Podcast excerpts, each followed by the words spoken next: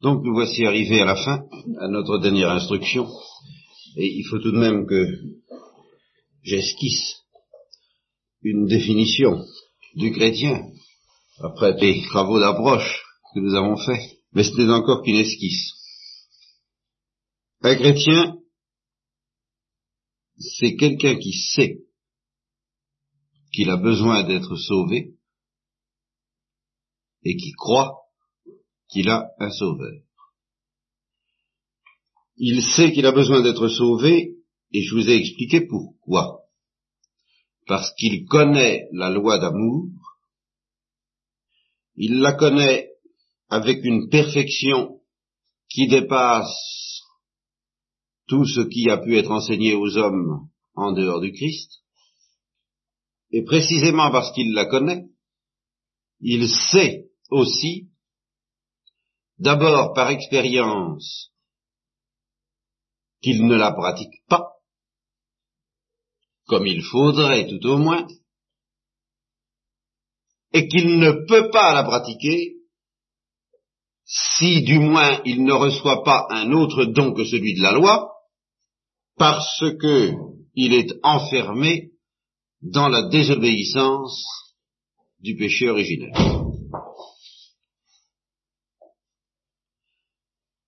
Il a donc besoin d'un sauveur et il croit que ce sauveur lui est donné et que c'est Jésus-Christ.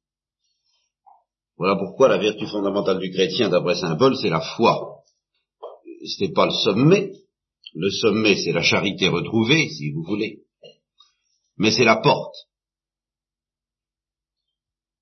Saint Paul met toujours en présence la grâce et la foi à cette grâce. Le salut par la loi s'oppose pour lui au salut par la foi ou au salut par la grâce. C'est la même chose. Eh bien, il semble que là, nous sommes arrivés tout de même à une précision qui devrait paraître suffisante, eh bien, c'est pas encore tout à fait ça. Nous sommes pas encore tout à fait au bout. Bon, eh bien, tout ce que nous avons dit risquerait de laisser place encore à un malentendu et au plus grave de tous les malentendus. Parce que tout ce que nous avons dit se situe dans une perspective où l'homme aurait été laissé par Dieu à son destin naturel. Son destin naturel qui est d'aimer, et d'aimer totalement, de se donner, de tout donner, comme je vous l'ai expliqué. C'est ça la loi. Et si cette loi est devenue une loi de crainte, encore une fois, c'est parce que, étant enfermés dans la désobéissance, nous ne pouvons pas la pratiquer, et qu'il y a lieu de craindre en face d'une loi que nous ne pouvons pas pratiquer, même si cette loi est en elle-même une loi d'amour. Bon, eh bien cette loi d'amour, telle que je viens de vous l'expliquer, dans long et en large, c'est une loi naturelle. Ce n'est pas une loi surnaturelle. Toute créature est destinée à louer Dieu et elle le loue en l'aimant par-dessus toute chose et plus qu'elle-même. Les anges, les hommes, les animaux, les plantes et même les corps inanimés, chacun à sa manière. Mais l'homme et les anges en le connaissant, en le reconnaissant comme créateur et en se livrant totalement à la bonté, à la providence, à la justice de ce Créateur. Bon. Alors qu'est-ce que je vous ai dit jusqu'à présent? Eh bien, il y a cette loi d'amour, mais cette loi d'amour, nous ne pouvons plus la pratiquer parce que nous sommes enfermés dans la désobéissance de nos premiers parents. Donc, dans cette perspective, ça voudrait dire nos premiers parents ont désobéi à la loi d'amour, ils ont tenté, comme je vous l'ai expliqué, de franchir des frontières interdites. de dépasser la nature humaine par leurs propres moyens, ils ont désobéi et nous sommes enfermés dans cette désobéissance. Nous avons donc besoin d'un secours, d'un sauveur, pour nous restituer le pouvoir d'aimer. Eh bien, tout ce que je viens de vous dire là, c'est une perspective naturelle, ce n'est pas une perspective surnaturelle.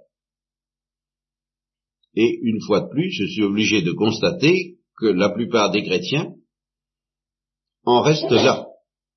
Ce qui veut dire qu'ils se représentent la grâce et le salut comme étant finalement au service de la nature humaine détraquée. Elle a été détraquée, ben il faut la réparer. Alors, le Sauveur s'est incarné, il a pris la peine de descendre parmi nous, pourquoi faire? Eh bien, pour nous rendre l'innocence naturelle. Je n'ai pas à discuter pour savoir si ça aurait pu être ainsi. Ce que je dois vous dire, et ce qu'un chrétien doit savoir, c'est que ça ne s'est jamais passé comme ça. Et même, il est très probable que si l'homme avait été créé dans une situation où seul un amour naturel lui aurait été demandé, il est probable que, aidé du secours de Dieu, alors là, en effet, du secours préternaturel, il n'aurait jamais péché. En fait, concrètement, ce n'est pas, alors retenez bien ça, ce n'est pas contre la loi d'amour telle que je viens de vous la définir que dans l'histoire des créatures, dans l'histoire du monde, les anges et l'homme ont péché d'abord. Le péché n'est pas entré dans le monde de cette façon-là. Le premier péché, le péché fondamental que la créature angélique et humaine a commis, n'a pas été d'abord un péché contre la loi d'amour. Ça a été un péché contre la loi d'amour en conséquence, en second lieu.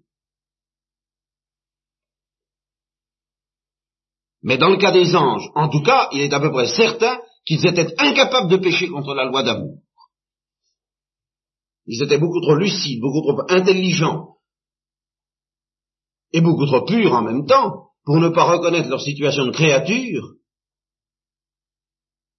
et pour ne pas aimer Dieu par-dessus toute chose, spontanément, irrésistiblement, et sans aucune faille possible. Dans le cas de l'homme, c'est pas si simple parce qu'il y a la fameuse et pauvre nature sensible qui risquait toujours d'échapper aux lumières de la raison. Pauvre créature qui n'est pas facilement maître de lui-même s'il n'a pas reçu des dons préternaturels. Mais dans le cas de l'ange, aucun doute. Dans le cas de l'ange, le péché ne pouvait pratiquement pas entrer par ce bout-là, entrer par là. Alors qu'est-ce qui s'est passé? De quoi s'agit-il? Ben, Vous ne trouverez pas beaucoup de chrétiens à le savoir. Ce qui s'est passé, c'est que jamais aucune créature intelligente à notre connaissance, moi je sais pas ce qui se passe dans la planète Mars ou ailleurs, hein, mais jamais aucune créature intelligente à notre connaissance n'a été abandonnée à son destin naturel, c'est-à-dire à la loi d'amour purement et simplement. Elle a été créée et en même temps que créé, invité par Dieu à participer à un autre banquet que celui-là, à quelque chose de tout à fait autre, et qui est aussi distant de l'amour naturel dont je viens de parler, dans toute son innocence, que la créature est distante du Créateur. C'est très simple. Parce qu'il y a l'amour dont une créature peut aimer Dieu total, pur, infini, oblatif, tous les mots que vous voudrez, hein, tout, ce que vous voudrez,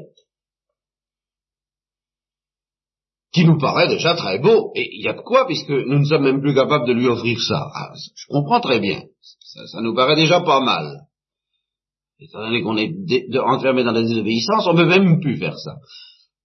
Mais enfin, c'est l'amour qu'une créature peut offrir à Dieu, et puis c'est tout. C'est un amour qui est le privilège, qui est le propre de la créature. Bien. Et puis, il y a autre chose que personne ne connaît et qui est l'amour dont Dieu s'aime. Alors, c'est pas seulement d'un amour total qu'il s'aime, mais c'est d'un amour infini, incréé, éternel, enfin tout ce que vous voudrez, quoi. Mais par rapport auquel l'amour que la créature peut lui donner, si grand qu'il soit, eh bien c'est rien. Ce qui s'appelle rien. Vous me direz, ben tout à fait d'accord, oui, tout à fait d'accord, et puis après Ah ben et puis après Et bien après, et puis après, il se trouve que Dieu n'a jamais créé ni un ange ni un homme à notre connaissance sans l'inviter à entrer dans l'amour dont il sait. C'est-à-dire sans lui offrir un destin qui dépasse autant le destin naturel de l'homme, le destin naturel de la loi d'amour, que le Créateur dépasse la créature. Il a invité la créature à entrer dans un amour incréé, et rigoureusement infini celui-là.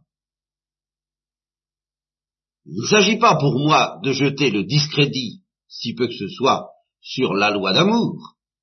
Pédagogiquement, pastoralement parlant, à partir du moment où vous avez baptisé un enfant, c'est en lui apprenant à, aimer, en lui parlant de l'amour naturel, que vous lui apprendrez à poser, sans même qu'il s'en doute, des actes d'amour surnaturels, de même que Dieu a obtenu d'Abraham, des prophètes et des pieux d'Israël des actes d'amour surnaturels sans qu'ils s'en doutent en leur demandant de pratiquer la loi. Ça, c'est une affaire entendue. Mais il se trouve que les chrétiens sont informés d'autre chose, eux. Que le Christ a pris la peine de venir nous expliquer qu'il s'agit d'autre chose. Je vous donne un commandement nouveau. Nouveau par rapport à la loi. Pas nouveau par rapport à Adam et Ève, parce que je leur avais déjà demandé ça à Adam et Ève. Ainsi qu'aux anges. Mais nouveau par rapport aux Juifs. Aimez-vous les uns les autres. Oui, ça on le sait comme soi-même. Ah non, justement. Il ne s'agit plus d'aimer le prochain comme soi-même, aimez-vous les uns les autres comme je vous ai aimé. Saint Jean, chapitre 13 à 17. C'est là-dedans que vous trouvez la charte du chrétien, tel qu'il doit être vraiment défini. Et cette fois totalement défini.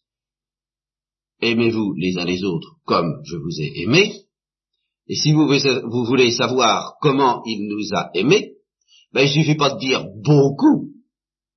Il nous a beaucoup aimés. Il nous a totalement aimés. Il a donné sa vie pour nous. Toute notion qui évoque évidemment un amour total et absolu, mais encore naturel. Le Christ prend la peine de préciser lui-même dans ce discours, comme mon Père m'a aimé, je vous ai aimé c'est-à-dire d'un amour infini, incréé, éternel, etc., etc.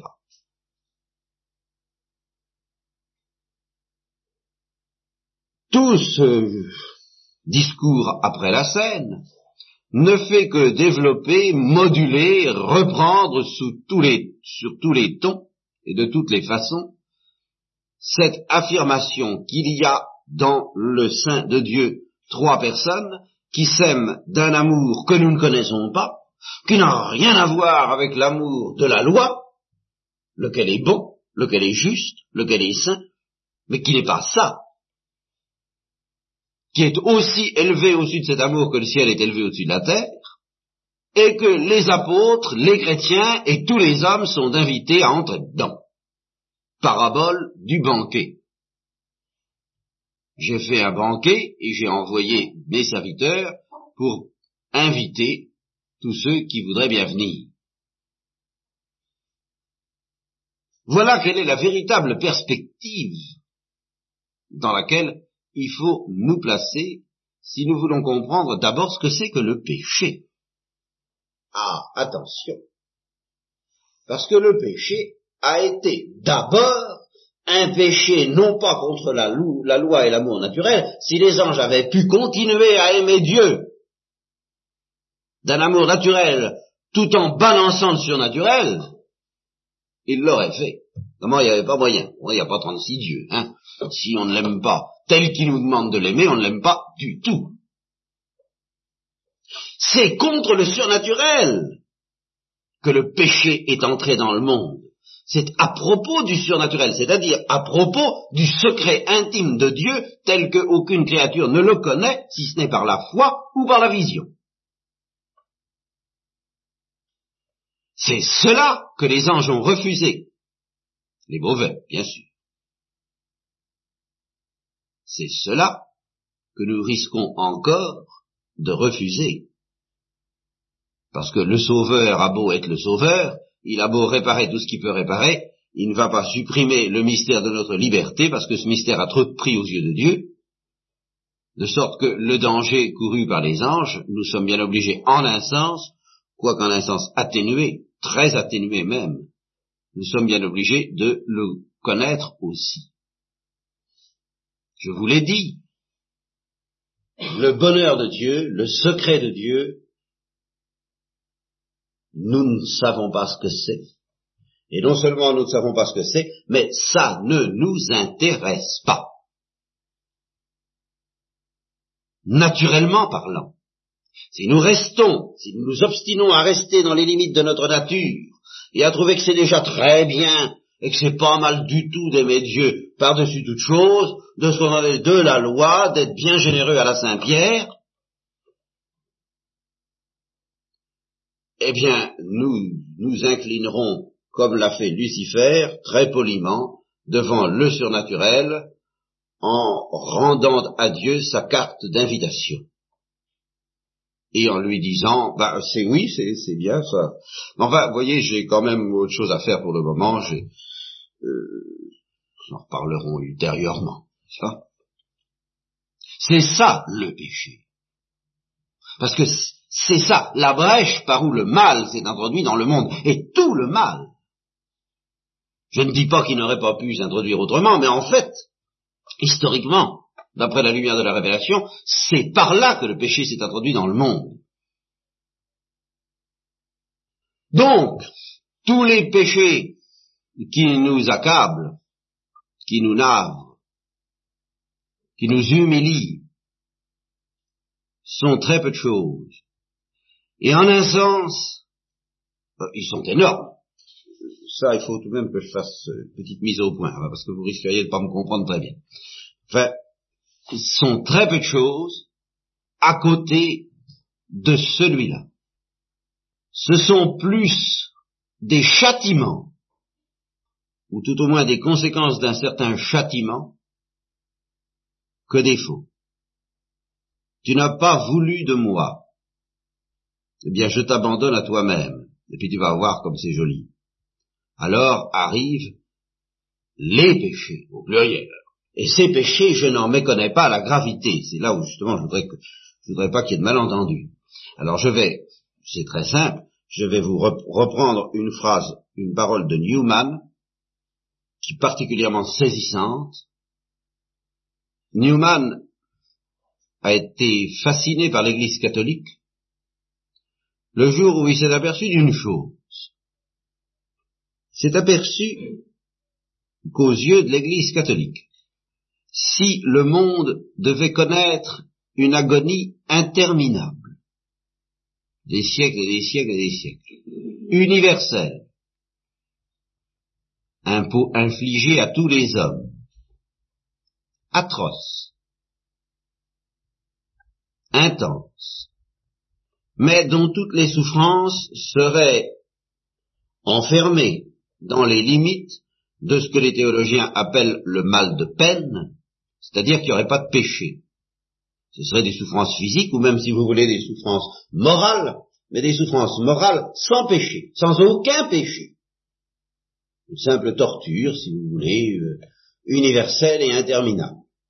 Si le monde devait connaître ça, pendant des siècles et des siècles, ce serait moins grave comme poids, comme poids de mal. Ce serait moins grave aux yeux de l'Église catholique, ce serait moins lourd qu'un seul péché véniel délibéré. Voilà. Voilà le véritable équilibre des choses. La véritable hiérarchie des valeurs. Alors vous voyez, vous n'allez pas me dire après ça que je fais, hein, que je fais euh, bon marché du péché. le sens du péché, l'Église là. Et en conséquence, euh, j'essaie de l'avoir aussi. Je suis le premier à être, à avoir un peu le souffle coupé par cette parole de Newman, mais en y réfléchissant, en y réfléchissant honnêtement, et un peu en théologien, je suis obligé de dire, ben, euh, il a raison, il a raison, il n'y a, rien à dire. D'ailleurs, il y a une oraison dans, je ne sais pas si vous avez ça au rite romain, il s'agit d'un martyr qui a donné sa vie plutôt que de révéler le secret de la confession, qui a subi, je sais pas quoi, on lui a coupé la langue, enfin, ça dans des trucs comme ça. Alors l'oraison nous fait demander ceci. Accordez-nous, Seigneur, de souffrir tous les maux plutôt que le moindre détriment de notre âme. C'est exactement ce que dit Newman. Ça suppose cette hiérarchie des valeurs, que le moindre mal de culpe, comme on dit, c'est-à-dire le moindre péché, est quelque chose d'infiniment plus lourd dans les plateaux de la balance que toute l'accumulation que vous voudrez faire des souffrances physiques et morales qui n'impliquent pas de péché. Comme dirait Pascal, c'est d'un autre ordre. Seulement, si vous voulez avoir une hiérarchie des valeurs bien euh, tout à fait totale, telle que l'Église les voit, pas parce que ça, alors ça, c'est ça qui a attiré Newman vers l'Église catholique, figurez-vous, entre autres. C'est dit, ben voilà des gens, ah ben alors la réalité spirituelle pour eux, ah, ah ben ça existe, alors là vraiment. Alors, si vous voulez bien voir tout, il faut mettre dans le premier plateau de la balance, alors toutes les souffrances physiques, morales, sans péché, telles que je viens de vous les décrire. Alors vous les entassez, vous mettez toutes les souffrances du genre humain depuis que le monde a été créé jusqu'à la fin. Vous savez que dans les derniers temps, ça, y a, ça, ça, ça sera pas mal. Bon, alors tout ça. Et puis un petit péché véniel délibéré, le plateau penche de l'autre côté. Tout le reste est souple. Bien, ceci dit, vous reprenez votre plateau de gauche, là. Alors, vous y mettez, pour les péchés véniels, il n'y a même pas la place pour les mettre. Alors, vous mettez tous les péchés mortels. Et pas, vous savez que les péchés mortels, il y en a de très variés, enfin, et d'une gravité très variée, très différente. Il y a les péchés mortels justement tous ces péchés qui nous accablent, mais il y en a de bien pire. Il y a ces péchés contre le surnaturel, ces péchés contre la foi, les péchés du genre, Judas, ou même du genre Saint-Pierre, les péchés contre l'espérance, les péchés contre le Saint-Esprit. Bon, alors imaginez l'accumulation, la, c'est pas tout, ce que le monde peut commettre, connaître et commettre en fait de péchés de ce genre. Accumuler, accumuler, accumuler, mettez tout dans le plateau, et alors dans l'autre, une petite goutte du sang de Christ. C'est de ce côté-là que ça penche. Les péchés sont noyés, dissous, il n'y a plus rien. Comme une goutte d'eau dans l'océan. Cette petite goutte du sang du Christ est un océan dans lequel tous les péchés viennent se perdre. À une seule condition, ben, c'est qu'on les y mette, évidemment. Ça. Et c'est de là et c'est ça qui nous ramène à cette considération, rien n'est plus grave maintenant encore qu'un péché contre le surnaturel, c'est-à-dire contre cette invitation qui nous est faite à tout recevoir pour rien. Retenez bien ça. Ô vous qui n'avez pas d'argent, venez et achetez tout pour rien. Étant donné qu'il s'agit de recevoir Dieu, de recevoir le sur la vie trinitaire, le secret de Dieu, il est évident qu'il n'est pas question de l'acheter par quelque mérite que ce soit. Dieu n'a pas demandé aux anges de le mériter. Il leur a dit, je vous le donne. Croyez-y, acceptez-le, puis ce sera fait. Ce sera fini, ce sera réglé, on n'en parlera plus, vous serez dans le bonheur pour toujours. Adam et Ève, pareil. Acceptez de passer par mon petit chemin de traverse, là, qui, est une route toute droite mais petite, ne prenez pas du, fruit de l'arbre de la science du bien et du mal, c'est-à-dire quelque chose de beaucoup plus glorieux mais de beaucoup plus compliqué pour essayer de, franchir vos limites. Croyez-moi, croyez en moi, croyez en ma promesse et acceptez de recevoir le don sans aucun échange de votre part. Je ne vous demande pas de souffrir, je ne vous demande pas de faire des efforts, je ne vous demande pas, je vous demande rien. Je ne vous demande pas de mourir, rien. Acceptez. Bon, eh bien, il y a quelque chose dans la créature qui risque de dire non même si elle est innocente, car les anges étaient innocents, Adam et Ève étaient innocents, il y a quelque chose dans la créature qui risque de dire non. Parce, pourquoi? Parce que, je vous le répète, limité à nos forces naturelles, à nos pressentiments naturels, ce bonheur de Dieu, ça ne nous intéresse pas. Voilà. On sait théoriquement que c'est beaucoup mieux que tout ce qu'on peut posséder de visible, de tangible, d'humain ou de créé, on le sait, mais on ne le pressent pas, on ne le goûte pas. Vous me direz, mais est-ce que Dieu n'a pas donné des grâces pour le pressentir? Oui, il a donné des grâces pour le pressentir, mais ces grâces, on peut toujours s'en détourner. Parce qu'elles nous sont données dans l'obscurité de la foi, et elles ne nous donnent pas l'évidence que le secret de Dieu, qui est un bonheur infini pour lui, est aussi un bonheur infini pour nous. Ça, nous n'en avons pas l'évidence, nous en avons le pressentiment. Parfois, mais surtout il nous est demandé de le croire. Il y a des moments où on n'a pas du tout envie de le croire. Enfin, ça peut arriver. Voilà ce que c'est que le péché. Et je vous le répète, le péché est entré dans le monde par suite de ce refus du surnaturel. Alors, à la suite de ce péché, nous sommes devenus incapables bien entendu d'accepter, d'accéder au Dieu trinitaire, au Dieu d'amour infini et intime, enfin au secret de Dieu. Mais nous sommes aussi devenus incapables de pratiquer la pure et bonne et élémentaire simple loi d'amour dont je vous ai parlé jusqu'à présent. Nous sommes enfermés dans un acte de désobéissance qui a été posé par Adam et Ève et dont nous ne pouvons pas sortir sans le sang du Christ. Seulement, cette misère-là, elle nous est surtout sensible par le côté où elle nous humilie, c'est-à-dire par le côté où elle nous empêche d'être des hommes, et même des adorateurs, mais des adorateurs au plan naturel. Nous ne nous rendons pas compte que le plus grave, le pire, c'est que justement, à cause de cela, le bonheur de Dieu ne nous intéresse plus, que nous ne sommes plus ouverts au pressentiment de ce bonheur et surtout à la foi dans ce bonheur. De sorte que je vous ai dit ceci.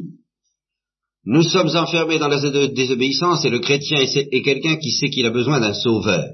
Jusqu'à présent, d'après ce que je vous ai dit, le sauveur semblait être là, la grâce semblait nous être offerte pour nous rendre le pouvoir de pratiquer la loi d'amour. Et c'est bien ainsi que malheureusement la plupart des chrétiens la comprennent comme si le destin de l'homme n'était qu'un destin naturel. Alors la grâce devient au service de la nature, tandis qu'en réalité c'est la nature qui est au service de la grâce, qui est quand même pas du tout la même chose.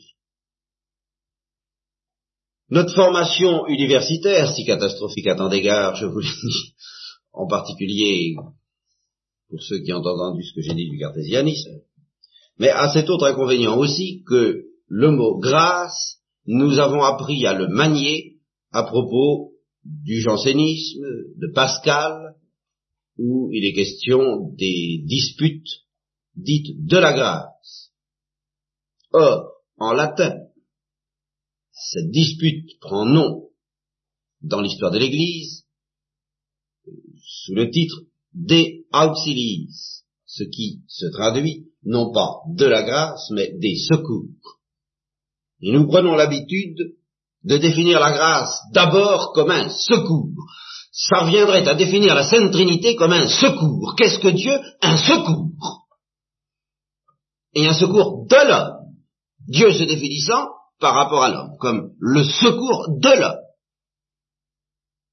Eh bien non. La grâce n'est pas d'abord un secours. La grâce, c'est le don de Dieu. Et qu'est-ce que le don de Dieu? C'est Dieu. Ce n'est pas un effet de Dieu, quelque chose que Dieu a produit et créé pour nous combler. C'est Dieu même qui s'offre en pâture. C'est l'incréé. Voilà ce que c'est que la grâce. La Trinité elle-même, en tant qu'elle est communicable et qu'elle veut se communiquer. Il est clair que dans ces conditions, si la Trinité s'avère être un magnifique secours contre toutes les misères de l'homme, c'est du surcroît. Et que, avant d'avoir ce mérite extraordinaire d'être au secours de l'homme, la Trinité a peut-être ce mérite d'être la Trinité. Conclusion pratique, car ça a des conséquences pratiques, une conséquence pratique énorme. Dieu ne demande qu'à nous aider, Dieu ne demande qu'à nous secourir, à nous délivrer de la désobéissance, à condition d'accueillir la grâce. Et nous ne pourrons pas accueillir la grâce si nous disons à la grâce, écoute, je veux bien de toi, mais alors juste pour m'aider, hein.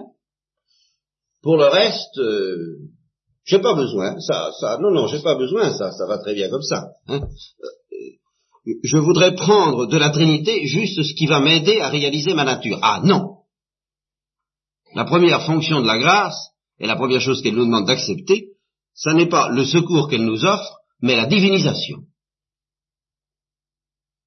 Je suis venu jeter un feu sur la terre, et qu'est-ce que je désire, si ce n'est qu'il s'allume. Alors, ce feu pourra vous guérir, c'est une affaire entendue, mais c'est pas ce que je désire d'abord, je désire qu'il s'allume en acceptant de devenir trinitaire, en acceptant de devenir enfant de Dieu, vous deviendrez des hommes. Vous deviendrez purs, vous redeviendrez capable d'aimer. Mais ça, ça m'intéresse en second lieu. Ce qui m'intéresse en premier lieu, c'est d'imprimer en vous un reflet de mon visage éternel. Que vous soyez non pas des créatures purement et simplement, mais des images du Verbe que ça vous plaise ou que ça ne vous plaise pas, je n'ai pas d'autre programme, je n'ai pas d'autre salut à vous offrir que celui-là. Et si d'ailleurs vous vouliez bien me croire et me faire confiance, bien ça vous plairait. Alors qu'est-ce qu'un chrétien? C'est un fils de Dieu. Au sens où Jésus-Christ est fils de Dieu, au sens où le Verbe est fils de Dieu c'est un Dieu. J'ai dit, vous serez des dieux. Le genre humain n'a pas d'autre tourment que celui de la divinisation. De nos jours encore, des socialistes comme Jean Jaurès, j'ai voulu faire une conférence là-dessus à Nancy. J'ai pas eu de chance. C'était le jour du 28 janvier. On a interdit toutes les réunions dites politiques. Je voulais pas faire de politique, mais enfin. Jean Jaurès, on, a publié un, inédit de Jean Jaurès récemment qui s'appelle Dieu. Et je pensais commencer ma conférence sur Jaurès en disant ceci. Jaurès est un grand homme, il est digne de notre intérêt, car lui et nous les chrétiens, nous avons un point commun. Nous faisons partie du club des gens que la divinisation de l'homme intéresse. Manifestement, d'après ce texte, Jaurès ne s'intéresse pas uniquement, loin de là, à la vie sociale. Ce qui l'intéresse, c'est la promotion de l'homme, c'est ce qui intéressait déjà Adam et Ève, c'est de dépasser la condition humaine.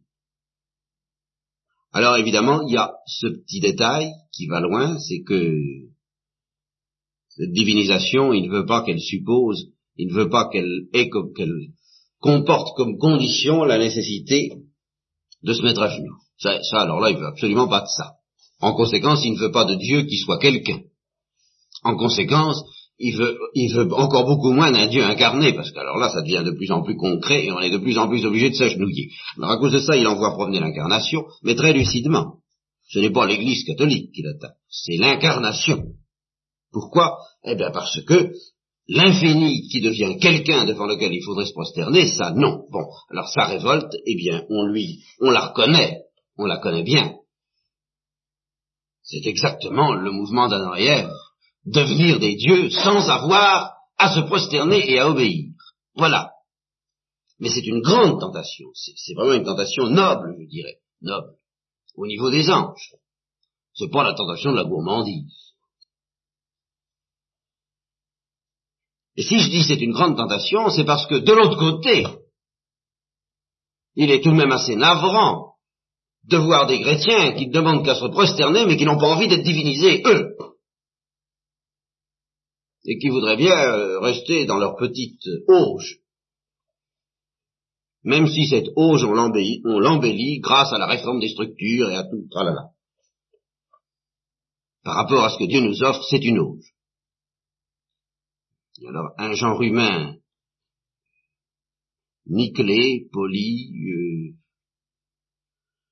aseptisé, où il n'y ait plus vraiment enfin, une sorte de paradis terrestre, mais dans lequel il n'y aurait même plus le contact avec Dieu, ben voilà, un petit peu le rêve, plus ou moins obscur. Le contact avec Dieu, oui, mais lointain, à la Descartes. Le contact de l'obéissance et de la piété, pas le contact de l'union. Voyez-vous?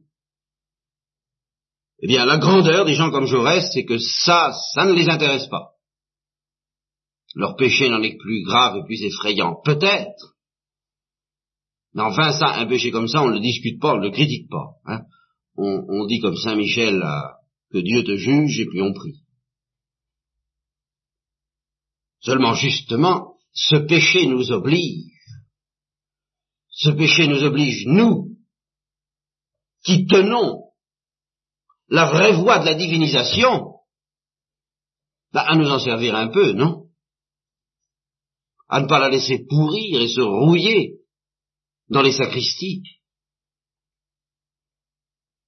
ou dans les plans de réforme, enfin que sais-je, quoi. Dans... Et ça suppose cette conversion difficile, douloureuse,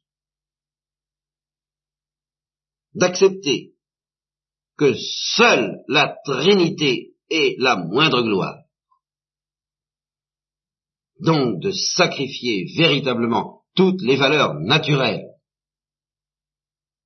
non plus seulement à Dieu, considéré comme créateur et provident, mais à ce feu qu'est la vie intime de Dieu. Ça suppose un retournement d'attitude qui s'oppose beaucoup plus, croyez-moi, beaucoup plus à notre orgueil qu'à nos faiblesses. Ce qu'il y a de remarquable dans le programme que je vous propose, erreur que Jésus-Christ vous propose. Moi, j'y suis pour rien. Hein. Si vous avez des réclamations à, à adresser, voyez le responsable celui qui, le porteur de télégramme, il n'est pas responsable du contenu. Ce qu'il y a de remarquable dans ce programme, c'est qu'il est dur pour tous ceux qui ont un rêve de grandeur humaine, et qu'il est doux, infiniment accessible pour tous ceux qui sont brisés d'une manière ou d'une autre, et c'est bien ce que Jésus-Christ a dit, venez à moi, vous qui êtes fatigués. Vous qui êtes faibles, vous qui n'en pouvez plus,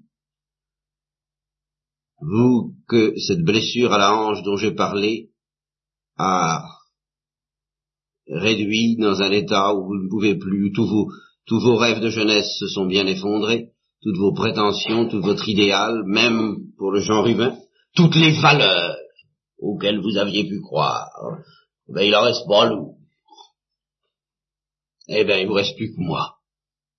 Voilà. Tout vous a trompé. Même votre christianisme, tel que vous le compreniez. Votre bel idéal chrétien. Tout ça, il ne reste plus grand chose. Vous êtes aux portes de la mort et la mort de toutes vos espérances, peut-être, et de toutes vos illusions. Il vous reste plus que moi, qui suis votre sauveur. Il vous reste plus que la Trinité. Voilà, il vous reste plus que ça. Tout ce qui pouvait vous intéresser sur la terre, tous vos rêves d'une église peut-être belle et d'une société chrétienne dynamique, triomphante, etc. Tout ça c'est par terre. C'est ce qui arrivera à la fin des temps, faut pas vous y tromper. Il vous reste plus que la Trinité, pauvres enfants, vous pas de chance. Hein Vraiment, j'ai plus rien vous offrir d'autre que la Trinité. Alors si vous êtes preneur, ben, je suis toujours offrant. Oh, ça n'est pas pour autant une perspective médiocre, convenant aux médiocres. Ben, justement parce que c'est la Trinité. Et qu'en fait de grandeur, je crois que elle n'a rien à craindre, elle n'a à, craindre la Trinité aucune comparaison. Seulement justement, c'est une grandeur à laquelle ne peut s'ajuster que notre néant, et non pas notre, nos valeurs, nos, existences, toutes nos prétentions, toutes tous nos efforts pour nous gonfler, qui relèvent plus ou moins de l'arbre de la science du bien et du mal. Non, tout ça, ça, c'est incompatible avec la Trinité. Cette valeur ne peut s'ajuster qu'à la pauvreté de la créature, et pas à sa richesse. Voilà, c'est tout. Alors ça, c'est la grande résolution pratique que je vous offre, vous comprenez, il n'y a rien à changer à votre vie pour mettre ça en pratique. C'est une manière de comprendre les choses, c'est un retournement de l'intelligence.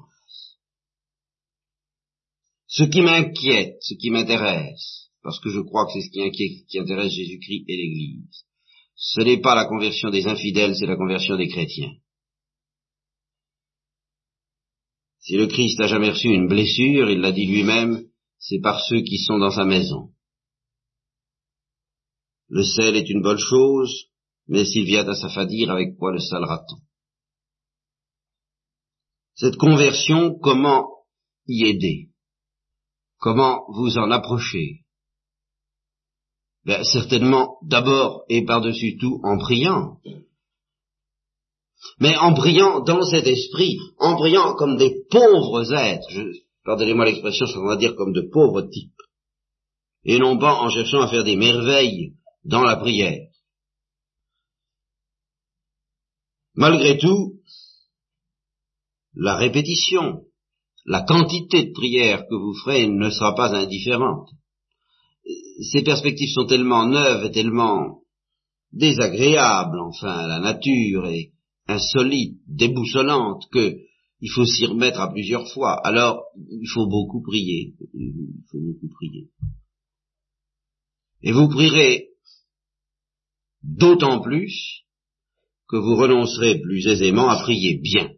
Pour dire, pas qu'il faut prier mal pour le prier mal, mais qu'est-ce que ça veut dire prier mal et qu'est-ce que ça veut dire prier bien?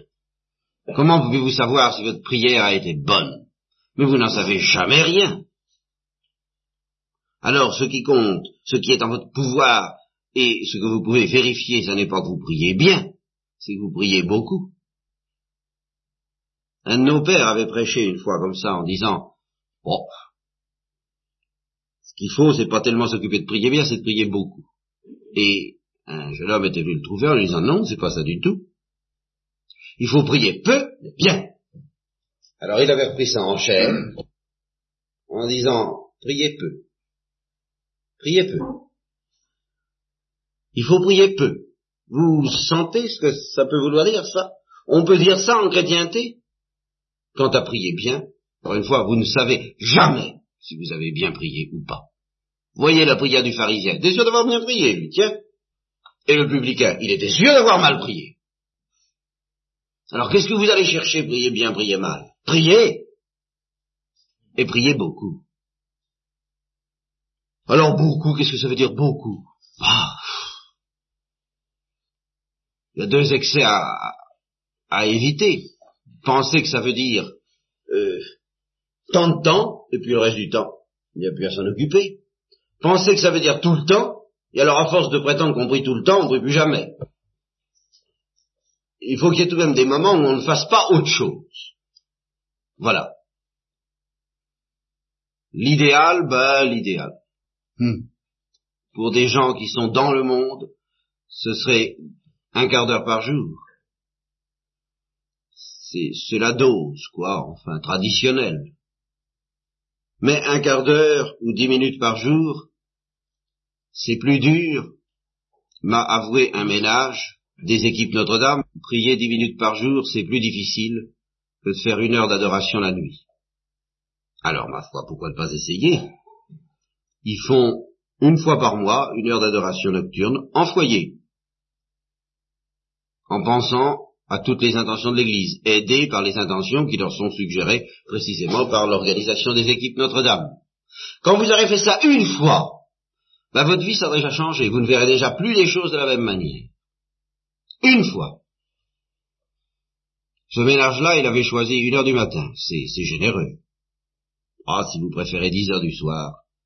Ben, à condition que, vraiment, vous fassiez vraiment plus rien d'autre de dix à onze. Que tout soit fermé, que tout soit éteint, et que vous participiez à votre manière à la grande prière de l'Église pendant la nuit. Et à ce moment-là, je crois que ce sera facile de passer en revue, en effet, si ça vous aide, si vous n'avez pas le sentiment concret de la présence de Dieu, auquel cas, ben, il n'y a qu'à vous y abandonner, c'est encore le plus simple, hein, pas faire de... Mais, si vous craignez les distractions, eh bien, passez en revue toutes les intentions de l'Église, et puis toutes les vôtres. Le détail, un tel, un tel, un tel, un tel. Puis, la grande variété des péchés, des grands péchés, des péchés profonds, des blasphèmes, des péchés contre le Saint-Esprit, des âmes que Dieu cherche et qui résistent à sa grâce, des prêtres et des, religieux qui abandonnent, qui lâchent tout, qui défroquent, et qui résistent pendant des années aux appels de Dieu. Passez en revue un peu tout ça. Et puis, tous les saints. Il y en a, tous ceux qui sont dans les couvents, justement, et en dehors des couvents, les mères de famille, les, les martyrs. Il y en a aussi dans l'église du silence, enfin tout ça, quoi. Oh, il y a de quoi occuper une heure. Puis, vous savez, dans le silence de la nuit, bah, vous aurez l'impression que vous portez un peu, vous aidez, vous faites Simon de Sirène, quoi, vous aidez le Christ à porter sa croix. Une fois, et votre vie sera changée. À tout jamais. D'abord parce que vous serez bien décidé à recommencer une seconde. Euh, le mois suivant, par exemple, n'est-ce pas? Et puis parce que j'en suis convaincu, en effet, c'est plus facile que de faire dix minutes de raison par jour. Ça, je vous dis, c'est ce ménage-là, ce jour-là, il n'a pas perdu son temps en me disant ça. C'était une découverte pour moi. On est tous les mêmes, nous sommes tous les mêmes, les prêtres. Nous n'osons pas. Voilà, ben moi comme les autres. On va leur demander dix minutes, c'est tout de même plus facile de leur demander dix minutes. Eh ben non, une heure, la nuit, voilà, essayez donc, puis vous verrez. Alors après, ben si vous pouvez faire un quart d'heure, en effet, dix minutes, alors je vais passer à l'autre extrême, justement. Je viens de vous demander le maximum, je vais vous demander le minimum. Retomber un petit peu dans, ma manie, peut-être, dans la manie pastorale de timidité, mais enfin il y a quand même une expérience qui encourage cette timidité. C'est quand on en demande trop, eh bien, et qu'on voit les gens, ils l'ont pas fait. Alors, vaut mieux donner quelque chose de praticable. Vous communiez de temps en temps. Je ne sais pas combien. Tous les mois, toutes les semaines, tous les jours, tous les deux jours, ça dépend. C'est votre, c'est votre affaire. Je ne m'occupe pas de ça pour le moment. Mais il serait peut-être légitime, il serait peut-être normal, à chaque fois que vous communiez, de prendre dix minutes, un quart d'heure la veille, et puis dix minutes, un quart d'heure quelques jours après, pour réfléchir à ce qui vous a été donné, la Trinité tout entière, au prix du sang du Christ. Il s'est donné la peine de mourir et de souffrir pour vous donner ça. Qu'est-ce que vous avez fait pour en prendre conscience? Qu'est-ce que vous avez fait pour en profiter? Avez-vous pris le temps d'y penser? Simplement. C'est de la politesse élémentaire. On vous fait un beau cadeau, avec une belle ficelle autour, qui a coûté bien cher, beaucoup de temps pour vous l'offrir, on vous offre ça tout, toute heure et vous l'offrir, ah, merci beaucoup, c'est bien gentil. Bon, puis on le met là, et puis on s'occupe d'autre chose. Ben, non, on prend la peine de défaire la ficelle dans le papier, puis de regarder, et puis de s'émerveiller s'émerveiller. Alors, vous émerveillez un petit peu pour tout ce que le Christ a fait pour vous. Et tout ce qu'il fait à chaque fois qu'il vous donne l'Eucharistie. C'est de la politesse élémentaire. Il est insensé que les chrétiens ne fassent pas oraison dix minutes à chaque fois qu'ils communient. Et je ne dis pas au moment même, les dix minutes d'action de grâce, c'est bien, je vous y encourage, mais la veille, ou l'avant-veille, parce que la plupart diront, oh, moi, vous savez, euh, je n'ai pas de ferveur à communier. Alors, là encore, il s'imagine que c'est une mauvaise communion. Pas du tout. Si vous avez pris le temps d'y penser, d'y réfléchir, vous avez fait ce que vous avez pu. La ferveur, c'est l'affaire de Dieu. C'est le travail de Dieu. C'est une ferveur sensible, c'est pas le vôtre. Puis le lendemain, le surlendemain, ben, remercier.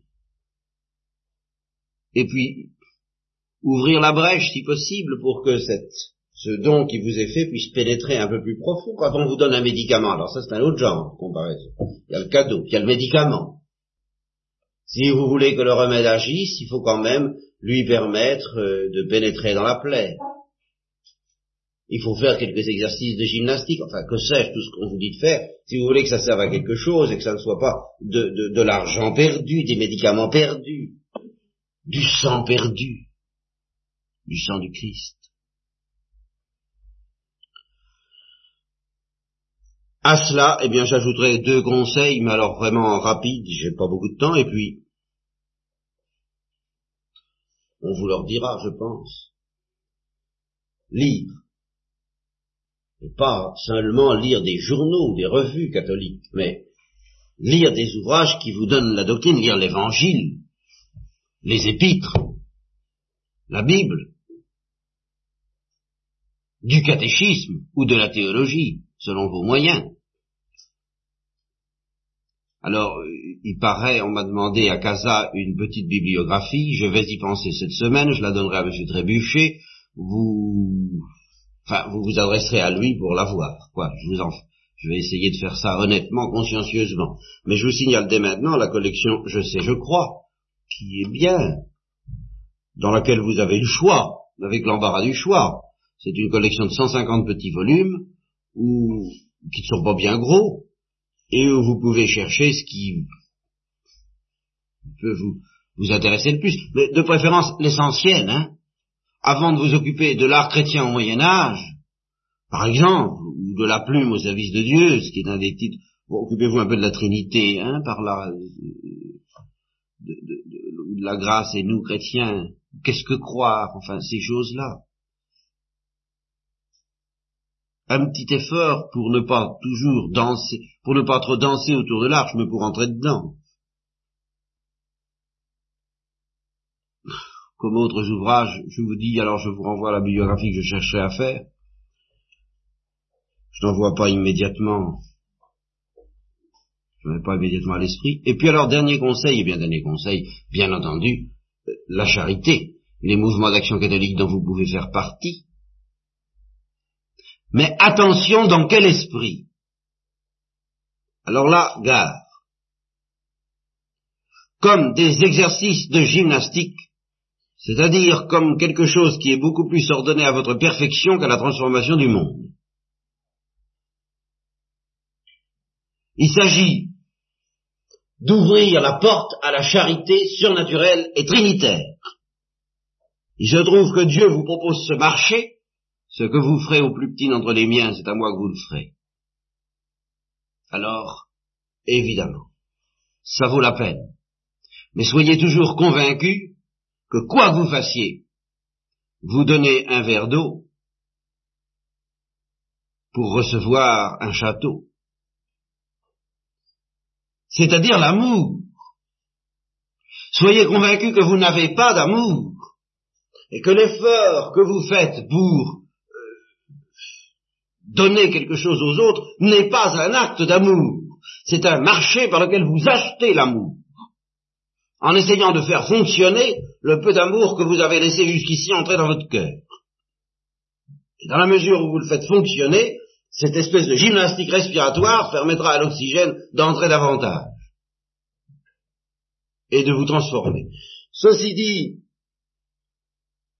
la retraite comment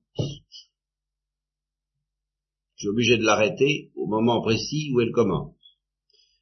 Non seulement parce que j'aurais beaucoup d'autres choses à vous dire, mais parce que vous-même, commencez à peine à être dans les dispositions de silence, d'habitude, de, de, vous commencez à vous habituer à ce monde-là un tout petit peu, quoi, au bout de quelques heures. Ce qu'il y a de décourageant avec Dieu, c'est que plus on en fait, plus on, gagne comme résultat l'impression de n'avoir rien fait.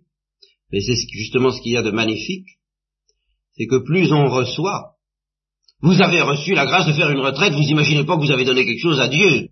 Il vous a donné la grâce de faire cette retraite et peut-être de l'accepter alors que vous n'aviez pas envie. C'est encore une grâce.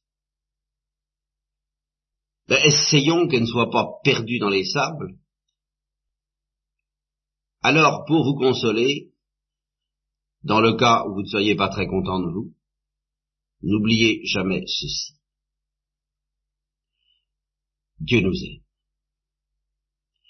Ce qui veut dire, ce qui veut dire qu'il fabrique quelque chose en nous qui mérite d'être aimé, mais qui n'y est pas.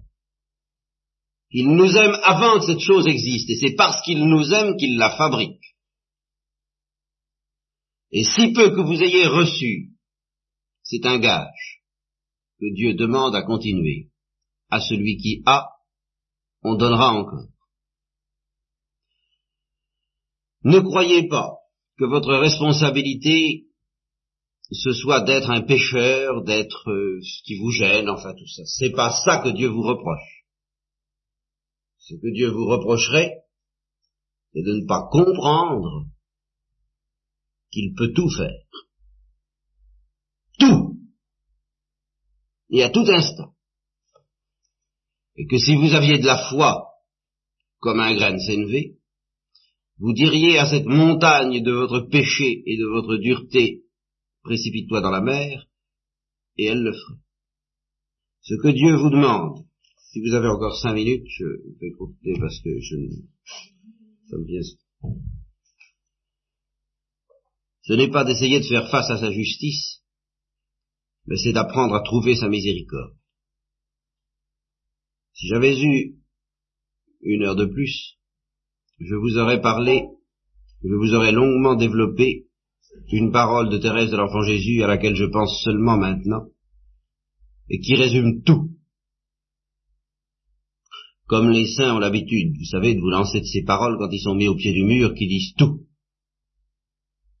Je suis obligé d'aller vite. C'est une parole qui n'a jamais été éditée, sauf précisément dans les notes qui accompagnent l'édition photographique de l'histoire d'une âme. Vous savez que Thérèse de l'Enfant Jésus enseignait que nous devions espérer éviter le purgatoire. Sur ce point, elle était en, contradiction à peu près absolue avec ce qu'on pensait autour d'elle et en particulier au Carmel. Donc, on n'était pas d'accord. Et, comme elle parlait souvent de la miséricorde, on lui disait, oh, la miséricorde, la miséricorde, et la justice. Qu'est-ce que vous faites de la justice? Vous la prenez tout de même un peu à la légère, après tous les exemples qu'on connaît dans l'histoire de l'Église, de cette justice de Dieu. C'est très bien d'avoir confiance, mais enfin, il ne faudrait tout de même pas en arriver à devenir euh, léger par rapport au mystère de la justice. Et de fait, et de fait, il y a comme un double visage de Dieu dans la Bible et dans l'histoire des saints qui a de quoi vraiment nous déconcerter. Quand il exerce sa justice, eh bien, personne ne peut subsister devant lui, et on raconte telle histoire de tel religieux mort en odeur de sainteté, et puis qui fait un long purgatoire parce qu'il avait gardé quelque attache à son jugement propre. alors là, on se dit, ben, c'est pas la peine, on n'y arrivera jamais, quoi. Et quant à la miséricorde, si on a affaire à la miséricorde, alors c'est l'histoire qui avait tant frappé Thérèse de l'Enfant Jésus de cette pécheresse éhontée et relapse, si j'ose dire, puisque après avoir servi l'Église et s'était retournée contre elle, l'avait persécutée violemment, et puis avait rencontré un de ses pères qu'elle avait calomnié, s'était mis à l'injurier, et ce père s'était contenté de la seule chose à faire dans ces cas-là, ben, il faut que le Saint-Esprit donne de le faire, c'était bien à pleurer, non pas sur lui, mais sur elle. Alors elle a compris dans quel état elle était. Elle a été tentée de désespoir. Elle lui a demandé est-ce que je peux encore m'en sortir? Il a dit mais oui, venez avec moi, vous ferez pénitence, venez dans notre euh, retraite. Elle est partie, et la nuit même, elle en était tellement malade qu'elle en est morte, et le bon religieux a vu son âme portée directement au ciel par les anges, en prise directe. Évidemment, ça c'est la miséricorde, c'est très bien. Mais alors, euh, sur quoi qu'on va tomber? Nous nous en sortons comment? Bah, Comme les braves sœurs euh, compagnes de Thérèse de l'Enfant Jésus, en faisant un compromis, espèce de mixture de la justice et de la miséricorde qui n'est plus rien du tout, ni justice ni miséricorde. Il faut avoir confiance dans la miséricorde, mais pas trop, parce qu'il y a la justice. Et il faut craindre la justice, enfin pas trop, puisqu'il y a la miséricorde, n'est-ce pas? Voilà. Alors c'est une espèce de Dieu délavé, hein, où il n'y a plus rien du tout. Alors que non, la, justice c'est la vérité, c'est, ça la justice. Voyez-vous? Bon, si je tousse et que je me trompe, ben c'est enregistré. Je regrette ça. Alors c'est un enregistrement fidèle, non seulement de tous nos actes, mais de nos pensées les plus intimes. Si Dieu sort euh, l'enregistrement, ben, il peut pas, il peut pas l'enregistrer à peu près, vous comprenez Il peut pas mettre un peu de flou à cause de la miséricorde. Non, non, c'est, la vérité. Voilà, voilà ce que tu es, voilà ce que. la miséricorde, eh bien la miséricorde, c'est une décision de Dieu d'effacer dans le sang du Christ tout, toute la bande. Alors évidemment, il n'y a plus rien. Alors, je m'excuse d'avoir l'air de blasphémer, mais il faut aller jusqu'au bout parce que ce blasphème peut nous tenter réellement. Et ce que nous n'aurions pas à faire, on a l'impression d'avoir affaire à, à une sorte de fou qui a deux visages. Si on ne fait pas l'unité par mode de compromis, comment faire l'unité? Comment? Quelle est la clé? Quelle est la sagesse qui va harmoniser ces deux visages incompatibles de Dieu? Alors quand ça le prend comme ça, il fait justice, puis quand ça le prend, il fait miséricorde. Puis voilà. D'où cette réaction des sœurs de Thérèse, mais enfin qu'est-ce que vous faites de la justice?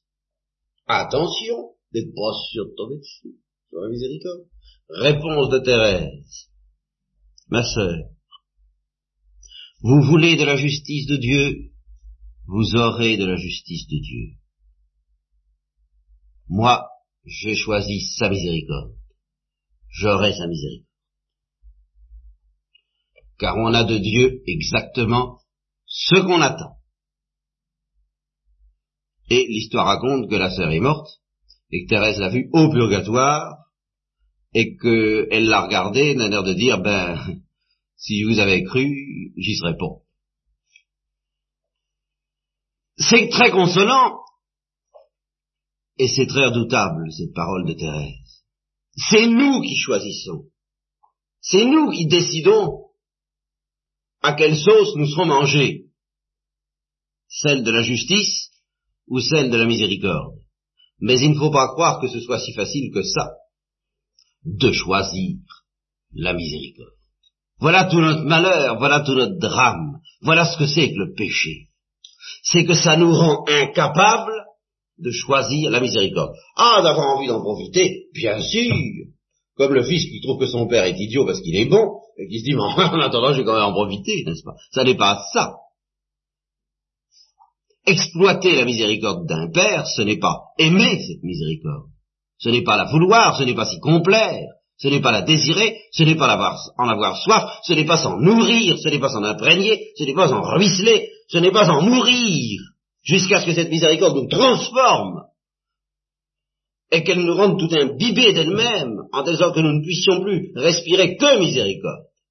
Alors là, nous trouvons la porte de la miséricorde, nous ne connaissons que ça. La miséricorde se reconnaît en nous, le jour où, elle a réussi à nous dévorer entièrement par l'Eucharistie. Elle dit, mais, mais voilà un cœur miséricordieux, alors je me livre à ce cœur de miséricordieux et je ferme la porte à la justice. Mais si nous n'avons pas laissé Dieu nous enlever notre cœur de pierre pour nous donner un cœur de chair, alors ce cœur de pierre, il est comme la sœur de Thérèse, il veut la justice de Dieu. Il n'accepte pas volontiers de ne devoir son salut qu'à une gratuite, qu'à un, attendrissement gratuit de Dieu, comme dit Saint Paul, c'est pas l'affaire de celui qui court, celui qui fait des efforts, c'est l'affaire de Dieu qui s'attendrit. Eh bien, pour en arriver là, il faut se laisser entièrement envahir par la Trinité. Et cet envahissement ne va pas sans bien des déchirements et des douleurs, parce que la Trinité n'est pas du tout à l'aise chez nous. Elle rencontre des résistances, elle étouffe dans ce cœur de pierre, et alors avant de le faire fondre, il faut qu'elle le brise. Il faut que ça craque. Comme quand on enferme des plantes dans du ciment et puis qu'on les laisse pousser. Eh bien, j'ai vu ça une fois au cinéma, que on, prenait des vues de la plante tous les mois, alors on avait l'impression de quelque chose d'une puissance extraordinaire qui faisait voler le ciment en éclats. C'est ça le germe de la Trinité. Avec cette différence que pour grandir, pour nous mettre à mort, pour mettre à mort notre cœur de pierre, pour, l'effondrer, pour le briser, pour en opérer la contrition, car c'est ça le mot contrition, c'est ça que ça veut dire cœur brisé. Pour briser ce cœur de pierre, et puis pour le faire fondre ensuite, ce germe a besoin de notre consentement, et d'un consentement qui ne soit pas du bout des lèvres, mais qui soit renouvelé perpétuellement. Que nous acceptions d'envisager la vie dans cette perspective. Alors il n'y a plus à se demander suis-je bon, suis-je pas bon. Euh, la, question est de savoir ai-je disparu? Voilà, j'ai pas encore disparu. Eh bien alors, continuons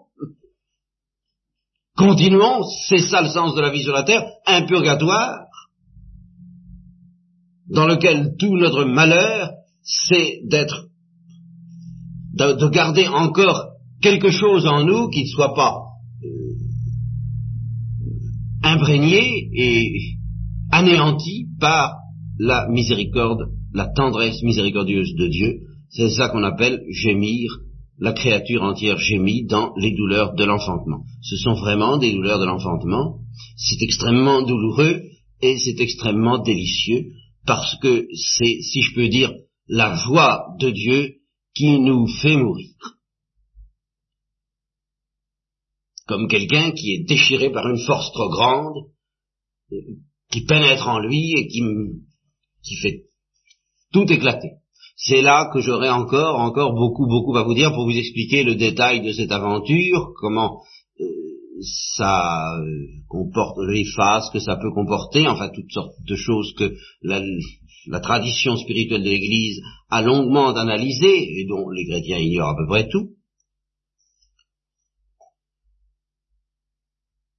Je voudrais seulement vous dire la morale chrétienne, les dix commandements, ce que l'on vous demande de pratiquer, c'est très important. Mais non pas que ce soit cela qui nous sauve, ça ne nous sert à rien, sauf